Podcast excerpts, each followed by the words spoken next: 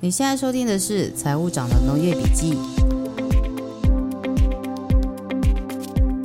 大家好，我是财务长陈迪。大家好，我是小妹。我们这一集的一开始呢，要先跟大家说谢谢，我们已经有看到有人在我们的 podcast 下面留言，就是看到说真的非常的开心，也很感动，是啊，就是有一种呃，我们当初想要做这个节目，然后有开始被听见的感觉。对啊，我们我们很开心呐、就是说我们还是回到当初做这个东西的目的嘛。那除了说小妹的一个角度之外，那我自己的角度还是回到说，呃，我想要呃让大家试着用不同的角度去看农业这件事情。然后我自己已经努力在做这件事情，所以我很开心说啊、透过 Podcast 开始在分享这样的想法。然后也很开心说，哎，有些人已经有开始有听到或看到了，那反正我们就持续的去做这件事情。 Podcast 对我来说很像是一个呃线上的图书馆，就是说哦，我现在如果想要了解什么议题，那我只要就是点开这一集，就好像看这本书，那就诶有一个概念上的了解。我们会继续努力，加油的。我其实今天呢，想要来来问财务长一个比较 detail 的问题，就是说，诶，那就是养鹅到底它这个整个程序上来说，或者是你每一天怎么去安排你的时间，以及做什么事这样。呃，我们要讲养鹅的那个工作量，实际上要看养殖的不同阶段。那一般啊、可以想象的就是你把它切成三个阶段：一到四周，然后五到八周，然后九到十一周。那一到八周就有点类似预雏期，那也就这段时间实际上就是从雏鹅雏龄第一天到第二十八天嘛。那这段时间因为鹅只本身的抵抗力还没有，慢慢的它必须要自己有抗体，所以，呃，在这过程里面，它如果天气不对，然后细菌病毒有遇到感染，其实相对它抵抗力是弱的，嗯，所以这段时间其实会比较辛苦的地方，其实就是都在做呃这个呃雏鹅的照顾，然后这种照顾相对来讲就比较必须注意到风速，然后湿度，然后温度。风速是因为怕它冷吗？对，呃其实重点都是体感温度嘛，一样是二十八度，有在吹风跟没在吹风就不一样嘛。等于除了这个阶段，其实就是比较花心力在整个让它不要有什么疾病发生，然后这里面保温是最重要的。那鹅有暴涨期吗？暴涨期，那、看用什么角度看吧。像我在看楚尔就觉得很厉害啊，哦就是它每天的成长是百分之二十，啊，每你知天道啊哦？，对啊，今天来进来一百克哦，对，明天就变一百二十克哇，哦。很快啊！ 对，然后百分之二十再算下去，再隔天就一百四十四哦。反正他你看这样三五天，他体重就多一倍了，哇，超快的啊，真的耶，真的超快的啊。好难想象哦。对啊，那嗯那我不知道鸡跟鸭的那个那个那个数字啦，可嗯是嗯嗯，基本上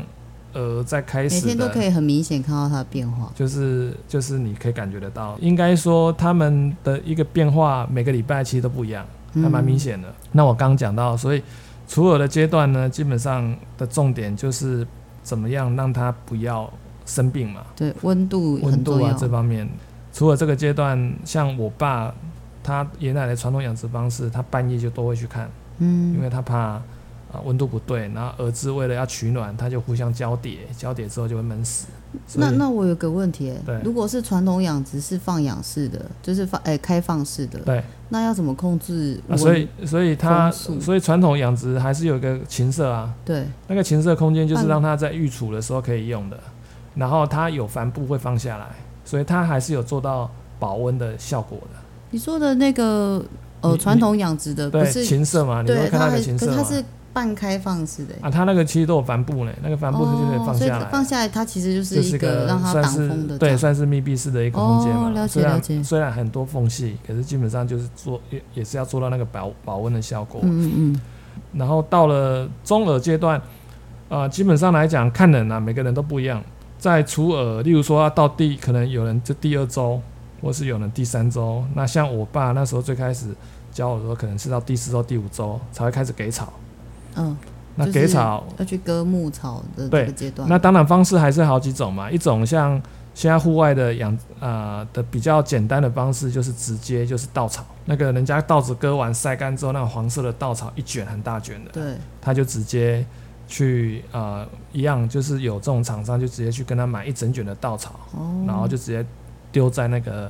青色的空地上，对然后鹅就自己会去啄嘛。嗯嗯啊，这啊，他用这样的方式，就是让他还是呃有有草可以吃，或是可以玩。嗯，啊，这嗯目的其实比较高的目的是为了要避免它没有东西玩，对，或是说它纤维量太低，所以它会去啄羽。啊嗯他用这样的方式来解决。啊，所以像我的做法就一定是割新鲜的草进去。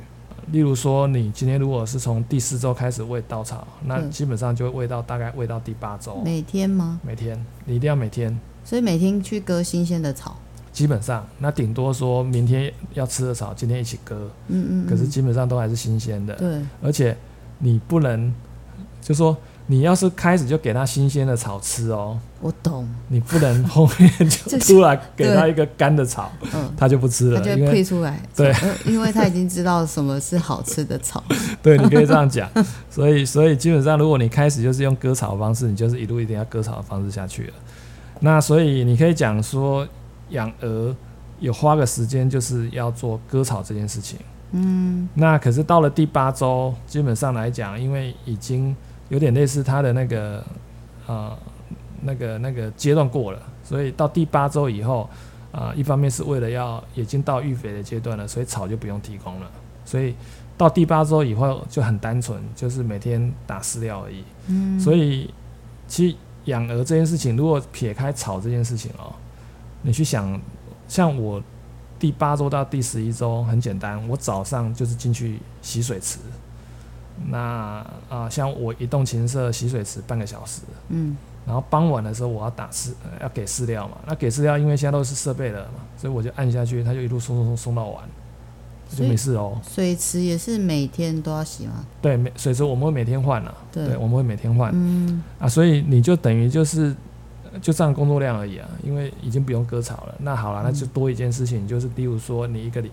呃，像我们是养殖在高床的，所以可能每隔几天要洗一次高床，那就大概这样的工作量而已。嗯所以呃，讲句实话，我那时候挑产业的时候，就是那时候决定做这件事情，某种程度上也是因为它某个阶段其实还蛮占用时间蛮少的，哎，所所以以你在养之前，你其实就知道，我当然知道啊，大因为概我就从小看着我爸养儿的啊、所以哦我可是当那然。是哦，哦所以我大概知道工作量嘛。可是虽哦了然解，虽然我爸遇到辛苦的事情都没让我知道嘛，嗯啊，可是所以你看到就是哎、其实我爸就常常讲笑话、啊，他说以前那些呃算辅导老师好了，或是也许是来拜访他们。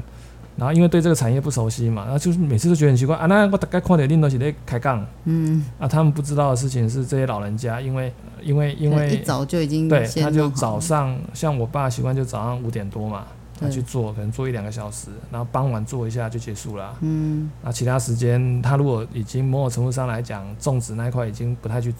做了，他其他时间就是跟这些老朋友聊天泡茶。嗯养殖某些程度来讲，就是人家讲的被动收入啊， 对啊，就是反正你什么事不稳做，定之他后稳定。之后是这样嘛，你对反正你什么事都不做，他自己就在那边吃，在那边长嘛。 但是听起来除了阶段还是要比较花心会力一些嘛，比较花心力的，所以对。那像过除了那个之后，基本上他们就对，就照啊本同一来个模式去本来进是行这样嘛，啊、可是因为禽流感就不是这样了。禽流感的一个最容易发生在儿子，这个蛮奇怪的，就是五十几天到七十几天。嗯，所以本来对他们老一辈的人来讲，就是除了那个阶段比较辛苦而已，就是那个除风，如果除了那个阶段过了，他后面就很至少心理压力不会那么大嘛抵。抗力也比较够了。啊对对，至少心理压力不会那么大啊。对结果结果禽流感这件事情，把这个规则打破了，变哦成你到。不管什么阶段都有对机你，你会。都会都会都会担心，所以某种程度上养殖呃养殖也许是心理压力大一点，嗯对。嗯然后就工作量来讲的话，至少撇开割草这件事情，那你需要花在情场里面的时间其实是相对的，不用到一天八小时啊。优缺点就是只要养了鹅，因为这批鹅养了每天都在吃嘛，每天都有人照顾，所以对你就会有心理上的压力，所以你基本上来讲你就走不开。嗯就说你也不放心说说，例如说我们想要周休日，然后你就去周休日，因为另外那两天还是要有人照顾嘛。所以如果只是一个人，那基本上来讲就会很辛苦。可是相对的好处就是，这批鹅出去了，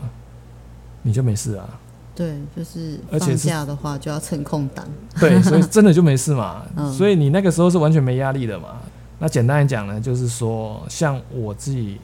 就会蛮期待说，这中间可能有一周，你说我可以去做一个比较长的，例如说去旅行或干嘛。嗯，这样听起来，其实工作量其实是真的还好的，所以它还是回到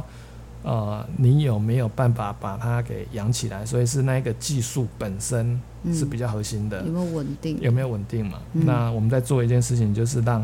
呃这个养殖的人，呃，他某种程度上来讲，中间有事情要离开，像我老婆小孩在台北，那我要上去台北的时候，我可以透过手机去控制整件事情，嗯然后透过手机可以看到这些东西。那这些技这些技术其实都已经有了嘛，那只是怎么样让它更适合呃肉鹅养殖这个产业而已。那这件事情我就觉得很重要，所以其实我我们一直有在做这一块的一个努力。好哦、那我们这一集就分享到这里喽。如果大家可以再给我们一些留言，也很开心。谢谢大家，财务长农业笔记，我们下次见我，们下次见，拜拜。拜拜。